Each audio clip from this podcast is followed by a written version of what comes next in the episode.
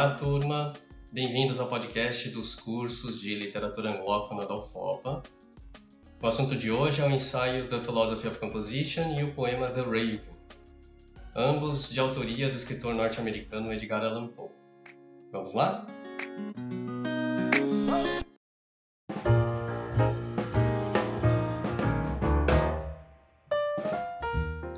Antes de começar, eu preciso lembrar vocês de que para poder acompanhar esse podcast é preciso que vocês tenham lido o ensaio e o poema já mencionados na abertura. Vocês vão compreender muito melhor o que eu falar por aqui se tiverem feito essa leitura. Ok?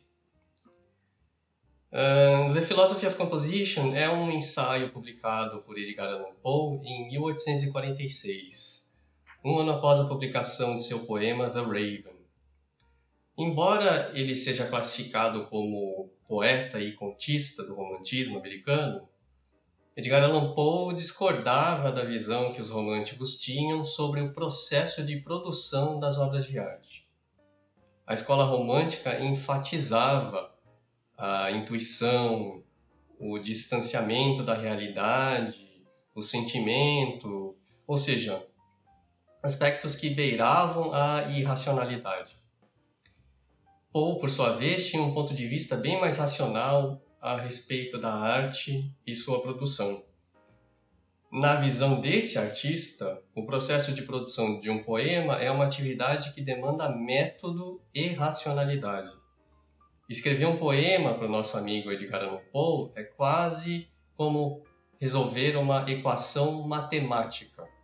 Existe uma ordem lógica a ser seguida, com começo, meio e fim. Isso nada tinha a ver com a visão romântica do artista do século XIX, que recebe uma inspiração, seja ela divina ou não, e escreve um poema ou um conto. Por causa disso, Poe era mal visto por seus colegas, quase como um outsider entre os escritores de seu tempo.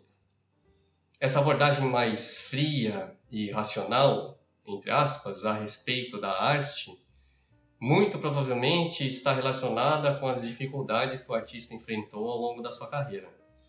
Poe trabalhou como escritor a vida inteira, mas é, mesmo no período em que ele serviu ao exército.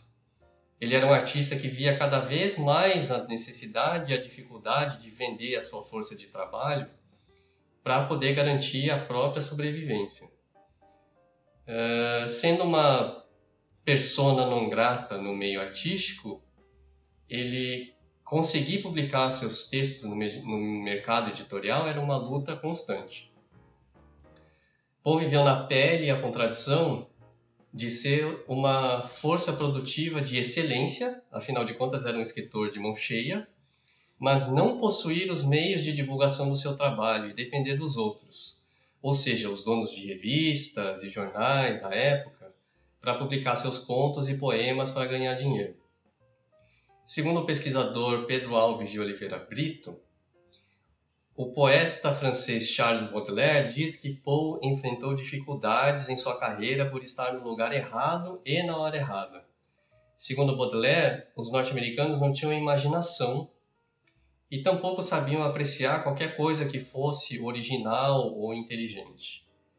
Baudelaire tinha confiança que em outro ambiente, como a França, Poe poderia ter se tornado um gigante literário. Podemos enxergar na publicação da filosofia da composição, dessa maneira, dois objetivos. O primeiro mais aparente, outro mais subjacente. O primeiro objetivo é esclarecer os métodos que ele utilizou para compor The Raven, e sobre esses a gente conversa daqui a pouco. O segundo objetivo é desqualificar seus colegas românticos, ao desfazer o mito da inspiração do artista. O ressentimento de Poe com outros escritores levavam-no a ter essa postura, entre aspas, arrogante perante os seus pares. Poe via eles como concorrentes dentro do mercado de trabalho e daí a necessidade de se provar melhor, mais talentoso, mais capaz para o trabalho. O que ele era de fato, como é possível notar nos seus contos e poemas. É curioso a gente pensar também que a maneira como Poe escolhe para demonstrar suas habilidades é justamente revelando o seu processo de criação artística. Também uma esfera envolta em segredos e mistérios que serviam para perpetuar a visão do artista como alguém dono de poderes que não podem ser revelados. Enfim, antes de ir para os comentários a respeito de The Philosophy of Composition, eu quero rapidamente lembrar vocês do que se trata o poema The Raven, certo? Então, o poema começa com eu lírico exausto, né? quase adormecido à noite, quando ele é surpreendido com um ruído à sua porta. Ao abrir essa porta, ele percebe que não tem ninguém ali. Ele imagina que pudesse ser a visita de sua falecida amada Lenora.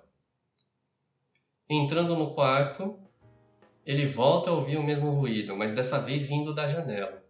Ele abre a janela e vê um vulto, que depois ele identifica como um corvo. O eu lírico do The Raven fica curioso, ele observa o animal, pergunta seu nome, ao que a ave responde Nevermore, nunca mais. O eu lírico continua a perguntar e, motivado pelo luto por sua amada, busca respostas sobre Lenore. A ave repete sempre a mesma coisa, nevermore.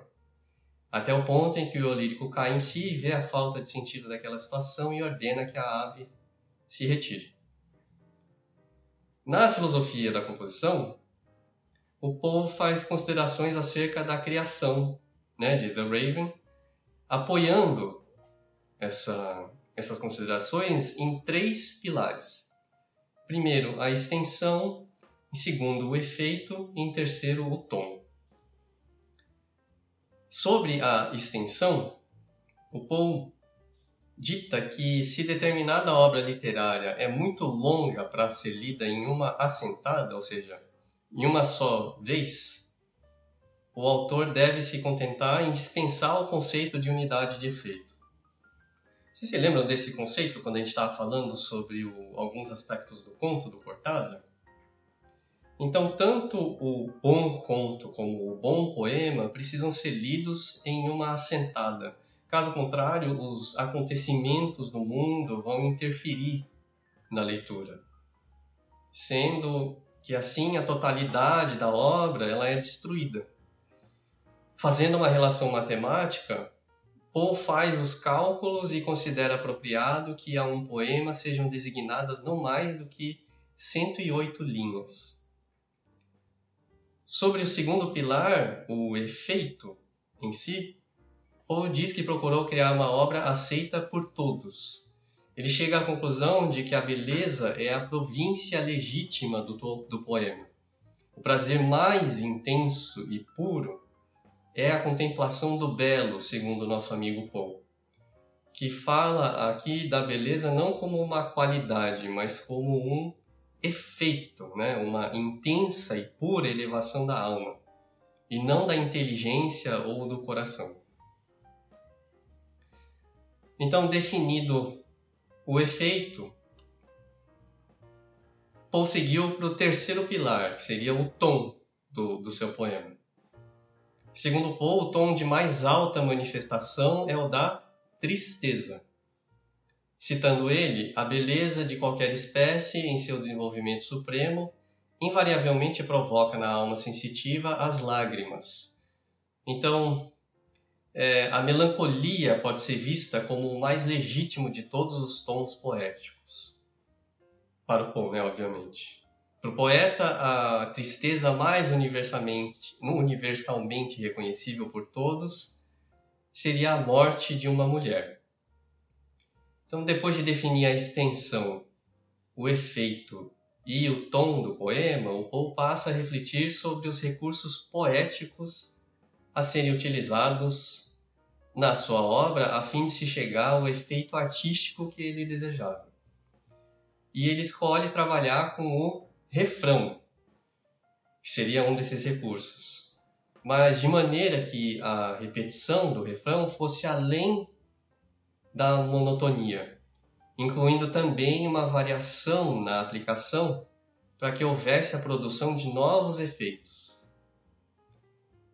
Como a aplicação do refrão deveria ser repetidamente variada, esse refrão deveria ser breve, somente uma palavra. De acordo, de acordo com o Paul, para que tivesse força sonora e ênfase prolongada, a escolha mais lógica para esse refrão seria uma palavra que tivesse os sons de O e R, e que, obviamente, se relacionasse com o tom melancólico que ele queria. A escolha inevitável foi a palavra Nevermore. Enfim, Paul segue seu ensaio dando as razões lógicas né, para suas escolhas, derrubando a cada linha do ensaio o mito da inspiração na criação poética. Eu quis citar essas primeiras páginas apenas como exemplo de como The Philosophy of Composition é um texto interessantíssimo e que vale a pena ser estudado. Para terminar, eu quero ressaltar aqui três pontos com vocês. O primeiro ponto a ser considerado no ensaio é o fato de que o poema é escrito de trás para frente. Ou seja, Poe compõe a sua obra com um efeito específico em mente. Ou seja, ele sabia exatamente onde queria chegar desde o início. Eu, particularmente, acho que vários roteiristas de muitas séries por aí poderiam aprender bastante com o Poe. O segundo ponto é que as escolhas de Poe são bem sintomáticas do seu contexto. A escolha de um tom melancólico, a busca pela beleza, a figura do corvo como um animal de mau é, então, embora o povo ele procure se desassociar e criticar os seus contemporâneos no que diz respeito ao seu processo de produção das obras, ele não consegue escapar da escola romântica quando se trata do conteúdo do seu poema. Certo? O terceiro e último ponto é o seguinte: a experiência social do Poe no mercado de trabalho dos Estados Unidos do século XIX traz para a gente questionamentos bem interessantes a respeito do trabalho do artista. Então, eu faço uma pergunta para vocês que estão me ouvindo. O artista pode ser considerado um trabalhador? O que diferencia o escritor, o ator, o diretor de cinema do trabalhador de chão de fábrica, do cobrador de ônibus, do pescador? Em outras palavras, por que o trabalho intelectual é mais valorizado do que o trabalho manual? A gente discute essas e outras questões lá no fórum da disciplina, ok? Obrigado, um abraço e até a próxima.